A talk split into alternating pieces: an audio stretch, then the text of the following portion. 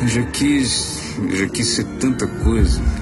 Médico, astronauta, mergulhador, começar uma banda, ser uma estrela da música latina de sucesso, arrebatador. Começar um blog que daqui a um ano eu vou vender por um milhão de dólares. Adotar um cachorro abandonado, pintar um quadro, aprender espanhol, investir na bolsa, fazer uma campanha contra as minas terrestres e as bombas custas, escrever um livro, um roteiro de cinema, começar uma revolução, ser um Che. Ah, ou talvez não. né? Bom, Na dúvida, eu me dedico à minha rotina favorita: pornografia e videogame.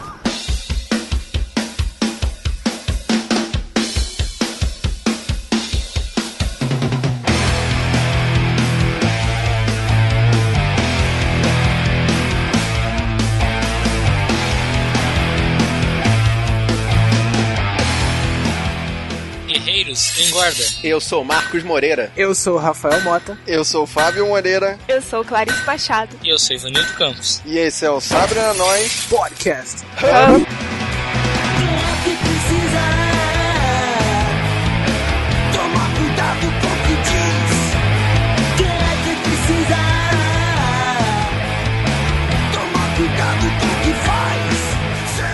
E hoje a gente veio aqui valorizar o cinema nacional finalmente. Mas eu diria que esse é o filme mais hollywoodiano feito no Brasil. Sim. Diria até tarantinesco. Ele flerta bastante, ele flerta muito com Tarantino. Tem várias referências, não é só Tarantino não. Inclusive tem referência com o Scorsese também, que quebra a quarta parede um pouquinho. Um pouquinho, não, demais. O narrador fala o tempo todo com a gente direto. Ah, mas aí é que é a questão. Ah, Não é Scorsese porque não é o personagem que fala com você. Quem fala com você é o narrador. Por acaso, o narrador é o personagem. Ué, tem uma personagem que fala com a gente. Se o narrador é o personagem e o narrador fala com a gente, logo o personagem, É O personagem fala com a gente. fala com a gente. Well, duh. Essa, essa eu vou levar na cara, mas é só dessa vez. E eu matei dois coelhos com uma caixa d'água só agora. hein? Vamos falar de, Dois coelhos! de 2012. Dirigido pelo brilhante. eh, Quem? Não, Então não, não força, não força, não. Calma aí, ah, não força, ninguém conhece. quem é. Exatamente, é o famoso quem, cara? Afonso Poyart. Ele dirigiu o curta Eu Te Darei o Céu. E. Só. E não fez nada porque a gente não viu esse curta. Tá produzindo o filme do Calypso. que tá nunca sai. Que porra é Calypso, cara? Você tá falando sério ou isso é zoado? Sério. Tá bom.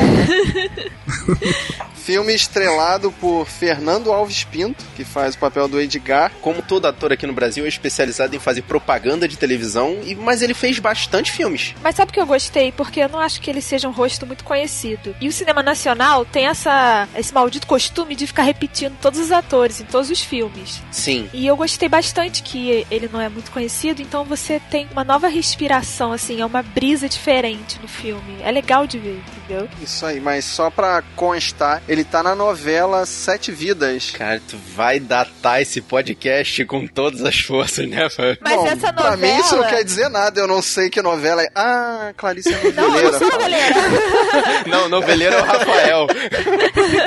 Eu ia falar que ele pode estar na novela por causa do filme, que ele foi bem. É, pois é, essa aqui é a questão. É, ele é, um, ele é um ator versátil pra caramba, cara. Eu já vi comercial feito com ele, eu já vi curta. Entendeu? Esse quase dois irmãos que ele fez também é muito bom. O Nosso Lar, aquele filme que é mais espírito. É espiritista ou espiritualista, gente? Espírita. Ah, tá, é mais espírita. Calma, cara. Rafael, discorra aí sobre Sete Vidas. Como é que é essa novela? Vale a pena? Caraca, é sério, cara. Eu pensei que ele fosse voltar, não, não tanto. Flávio voltou a fita forte também. Cara, eu achei que teve muito sentido, porque o Marcos falou: Ah, o nosso lar é filme espírita. E depois o Fábio discorra sobre sete vidas. E eu, caralho. É, é verdade, cara. tu É. vê. Tava querendo que eu falasse sobre novela, realmente. Ué, tu não vai falar não? Tu é um especialista, porra. Se eu vi essa novela, cara. Eu não sei nem se é das seis, das É das sete, sete. das nove. Das sete, das sete. Não. Não? Das sete é Paraisópolis. Tá, tá, tá bom, segue. Já falamos muito do Edgar. Tá bom. O filme também é estrelado pela Alessandra Negrini, fazendo o papel da Júlia. Ela foi a engraçadinha. É, cara. tempo bom. Os peitinhos da engraçadinha. Exatamente. É uma coisa que eu não lembro. Vocês eram criancinhas quando esse feriado passando na televisão, cara. Não se preocupa, não. É, mas também fez O Que É Isso, Companheiro. Tem que falar que ela é a personagem mais global, né? A mais famosa desse filme. É Ela e o Caco Ciocler, que faz o papel do Walter. Também acho que o Cácula também é bem famoso. Sim, sim, sim. Mas esse, esse sim, vale destacar pelos filmes que ele fez. Foi Bicho de Sete Cabeças, que eu quero fazer um podcast desse filme aqui, qualquer dia É desse. com o Rodrigo Santoro, esse. não é Esse mesmo, exatamente. O Xangô de Baker Street, que é o filme do, do Jô Soares, quase dois irmãos também. E o Quanto Vale o É por Quilo, também é maneiríssimo. E a gente vai soltar a sinopse aqui, mas esse filme é complicado, então a gente vai tentar falar o menos possível aqui. Sabe qual é a sinopse desse filme? Um babaca de classe média viaja pra Miami e decide que quer mudar o Brasil quando volta. O que, que eu vou fazer? Ideia tia é bem simples. Justiça. É mais ou menos isso aí mesmo, gostei. Por aí. Assim, é um filme de 2012, mas é exatamente o que tá acontecendo com a classe média brasileira. Vai todo mundo pra Miami e chega querendo mudar o Brasil com um panelaço na janela. É mais ou menos isso mesmo, esse filme. É uma boa sinopse, considerando que se a gente fosse estender um pouquinho mais, a gente vai soltar spoiler na cara de você, guerreiro. Eu acho que todo mundo aqui gostou, né? Todo mundo recomenda que É um assistam. filme de explodir a cabeça. Isso a gente pode falar assim com facilidade aqui. É muito, muito, muito bom, bem produzido à beça e é admirável que ele tenha custado tão pouco pra uma produção tão boa. É, ele custou 3 milhões e meio de reais e foi comprado por uma produtora americana, a Tango Pictures, You speak uh, in English. que comprou o direito pra fazer uma refilmagem. Vamos ver quando que vai sair, né? Mas a última notícia que eu tive é que tá previsto um orçamento de 10 milhões de dólares. Pô, aí vai ficar foda. Não, mas é um, um orçamento pequeno, assim. Se essa empresa for realmente hollywoodiana, é um orçamento relativamente pequeno. Cara, tá com cara de empresa argentina.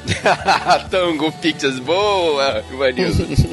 Ah, e vale destacar que a gente não comentou a trilha sonora, né? Ele já mete um titã de cara ali. Também tem 30 Seconds to Mars, que marca muito a parte, principalmente da Júlia, né, a Alessandra Negrini. É bem legal. E essa banda é a do Gerard Leto, né? O o futuro Coringa. I'm just gonna hurt you. Really, really. E, a mu- e o filme também tem Radiohead, Matanza, Lenine e o último, mais importante, o Avassaladores, com um sucesso sou foda. Finalmente o Sabrina um, Nós vai ter um funk. ok, crianças, então a partir desse momento você vai ouvir. A hora do spoiler. A hora do spoiler. A hora do spoiler. A hora do spoiler. A hora do spoiler. A hora do spoiler. A hora do spoiler. A hora do spoiler. A hora do spoiler. A hora do spoiler. E a partir de agora você tá escutando esse podcast pela sua própria conta e risco. Manda ver, Fábio. O Edgar morre no final.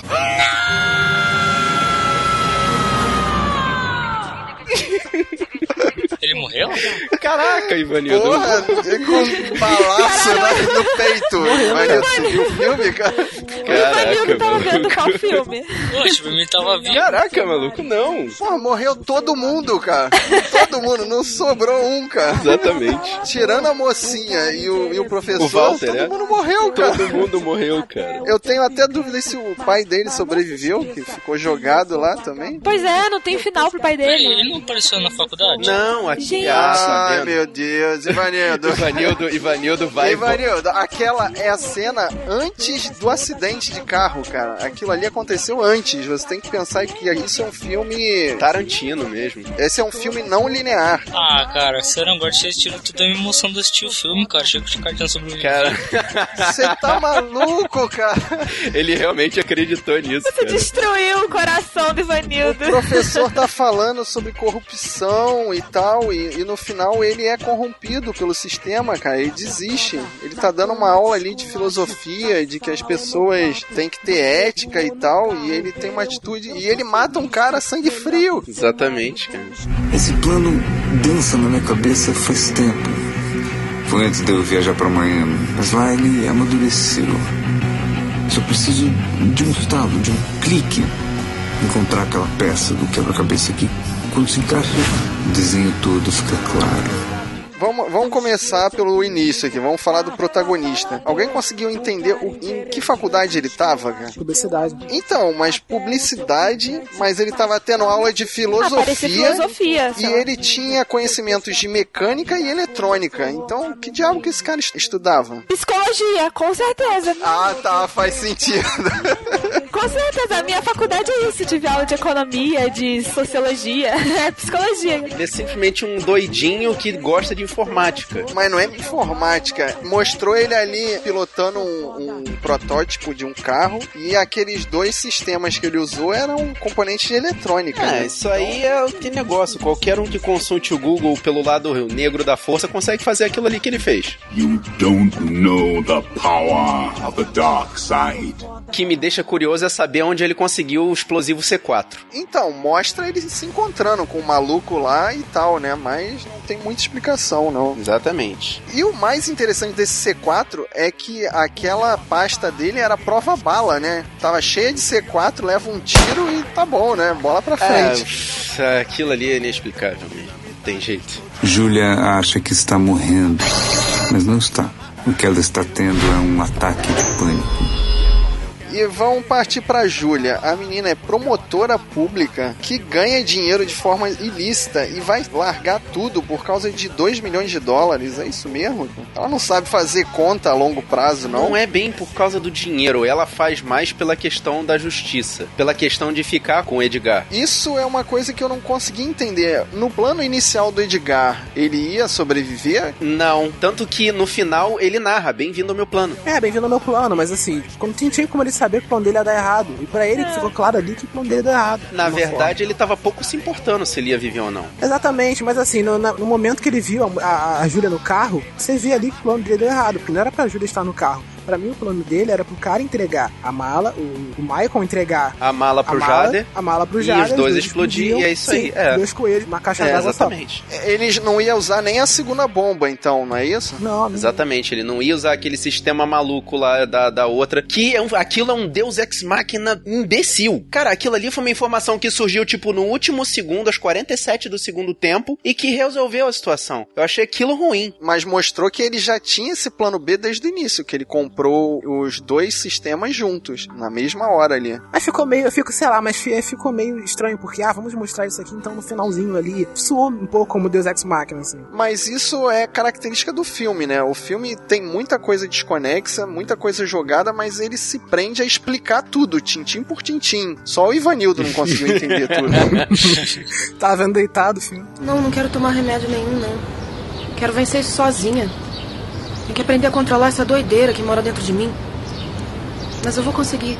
Vamos voltar pra Júlia. A Júlia tinha um caso ali mais sério com um advogado. Paralelo a isso, ela se envolveu com um traficante. Não era sério o caso dela com o advogado. O caso dela com o advogado era meramente operacional, porque ela, ela trabalhava como promotora lá dentro e fornecia informação pra ele pra defender os clientes dele. Fazia parte do plano É. até, né? sim. Pra ela poder se aproximar do, do Michael, pô. E o envolvimento dela com o Michael também foi meramente profissional.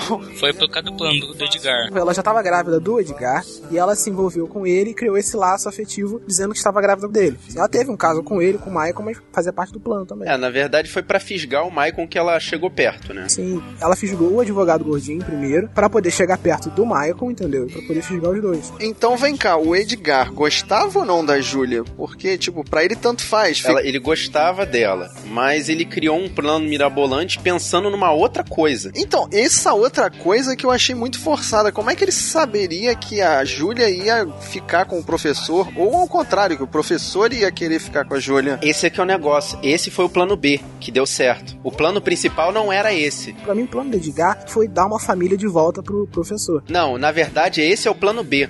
O plano A ela- era ele explodir o Jader e o Michael e ficar com a Júlia. E ficar com a Júlia, o plano A, exatamente. Agora o plano B foi esse. Por isso foi bem canastrone falar no final que esse é o plano dele, pô. Mas, ah, não, mas é que o negócio, ele, como ele pensou nas possibilidades, ele pensou, pô, um dos meus planos planos deu certo. E por isso ele teve a liberdade de dizer bem-vindo ao meu plano no final. Bem safado, né? O meu plano bem então vai ser consertar tudo e, e me sacrificar. É, eu achei safado nesse sentido. Ele acabou provocando uma justiça ali, porque, como a gente falou, a gente, ele fez aquela cagada de matar a família do, do Walter e no final das contas ele deu, a- entre bastante aspas, ele deu uma família de volta pro Walter. Agora, sabe o que eu acho? Eu acho que o plano dele foi sempre esse, de dar a família pro Walter. Mas ele fala pra Júlia que eles iam pra longe com esse dinheiro. Mas pra mentir pra ela, porque ele sabia, cara, que se ele se metesse com o tráfico e tudo, ele ia morrer. Tipo, ele sabia disso. Então ele mente pra Júlia falando que é pra eles viajarem, viverem felizes pra sempre, mas na verdade o plano dele é esse, é de devolver a família do Walter e ele sabia que nesse processo ele ia morrer. Mas como é que ele sabia que a Júlia ia entrar no meio do circuito? E se ela chegasse lá, na hora que ela perguntou pro Michael se ela precisava mesmo entrar no carro, se ela dissesse não, o que, que ia acontecer? O Michael obriga ela a entrar no carro. Ele pergunta meio já forçando ela a entrar. A pergunta é retórica, né?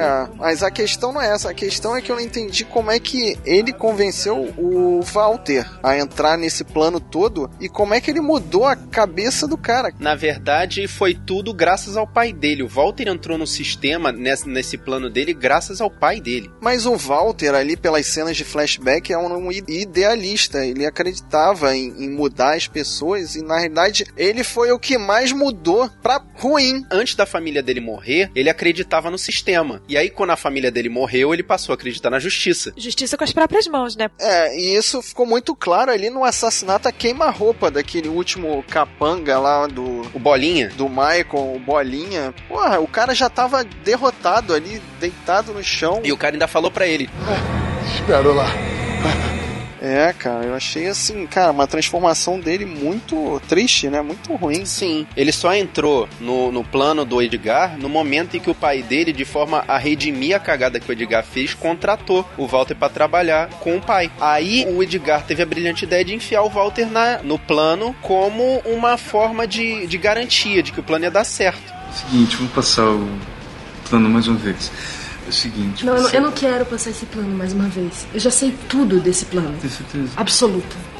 O lance da Júlia estar no carro do, do Michael na hora do- da parada foi um imprevisto, entendeu? Por isso que eu acho que é estranho o, o- o Walter entrar do jeito que entrou. É, porque na primeira parte do plano, a gente achava que o Walter ia matar o Edgar, né? Ele fica sempre de cara feia pro Edgar, né? O, o filme meio que direciona a gente a pensar isso, né? Pô, mas peraí, foi o Edgar que matou a família do Walter, ele não ia ficar de cara feia? O filme fica mostrando o Walter seguindo o Edgar e na realidade ele tava seguindo porque ele tava participando da operação, mas a gente entende primeiro que ele tá tomando coragem ali pra matar o Edgar. né? Exatamente. Eu, eu pensei que ele tava seguindo pra denunciar o Edgar depois. Ou isso também, né? Podia ser. Tanto que o Edgar usou o Walter pra poder botar o dispositivo na roupa do Jader, através da esposa dele. Cara, que volta é essa, né, cara? É esse lance, exatamente. Eu tava pensando, pô, como é que é? Como que a esposa assim entrou nesse lance? né? Exatamente, foi com a promessa do Walter, na verdade. Mas com a promessa de quê? O que, que o Walter prometeu pra ela? É, eu vou explodir teu marido e daí?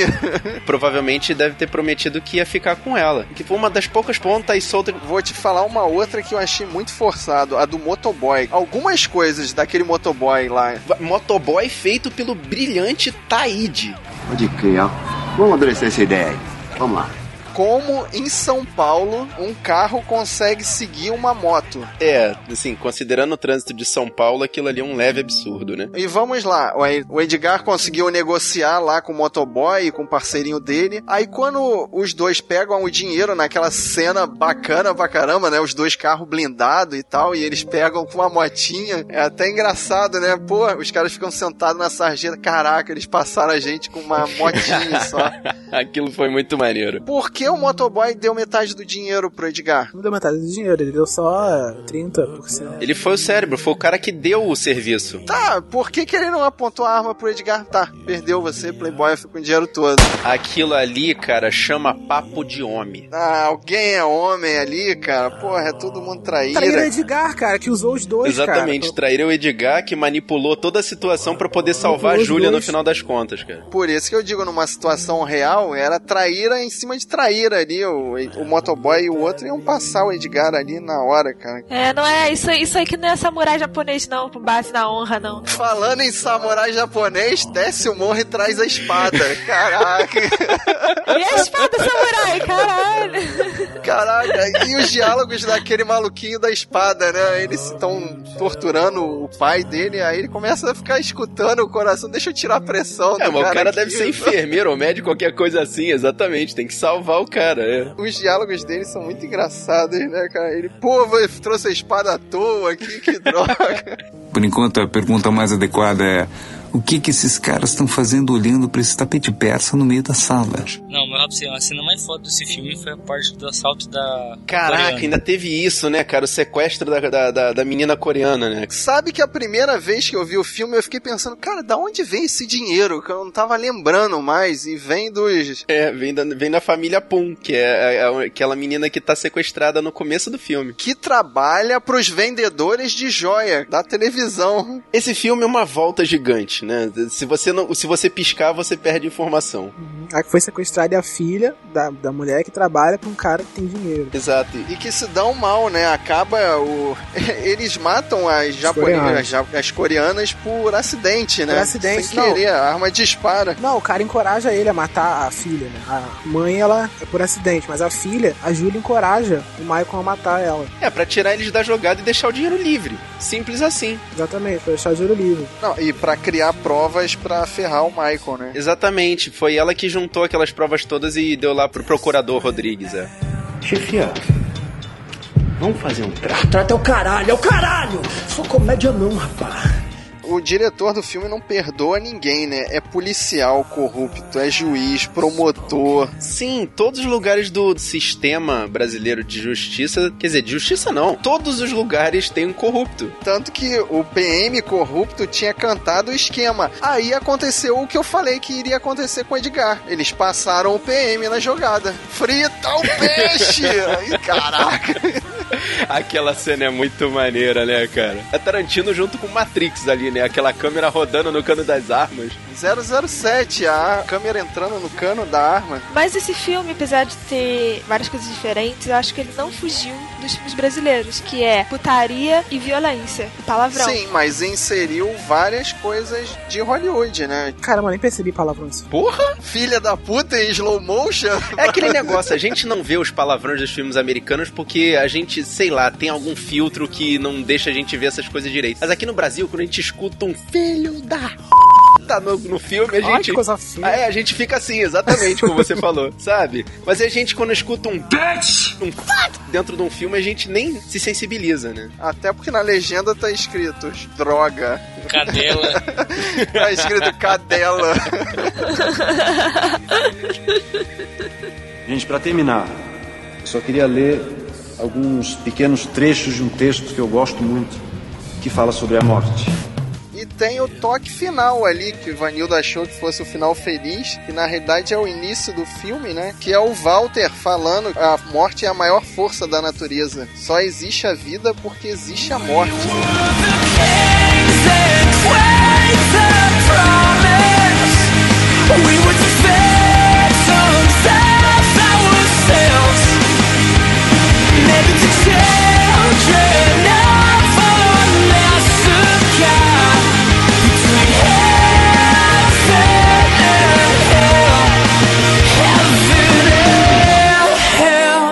E é isso aí, guerreiro. A gente quer saber a sua opinião sobre esse filme. Você já viu? Vem aqui, deixa sua mensagem no sabrenanois.com.br. Tem um post aqui só pra você deixar a mensagem. Você ainda não viu? Vai lá, cara, assiste, vale muito a pena. Depois manda uma mensagem pra gente pelo sabrenanois@gmail.com. E a gente tem Twitter, a gente tem Facebook, a gente tem Instagram, tudo barra sabre na nós. Só procurar. E se você quiser baixar essa e várias outras missões, aproveita esse é o nosso feed ou se não, procura a gente na iTunes Store. E gostando do nosso podcast, mostra pros seus amiguinhos e amiguinhas, Mostra mostra, pra aquele seu amigo maluco que tem uma ideia mirabolante pra poder salvar o Brasil. Aí você mata dois coelhos com uma caixa d'água só. uma caixa d'água só e espalhe a palavra da nós.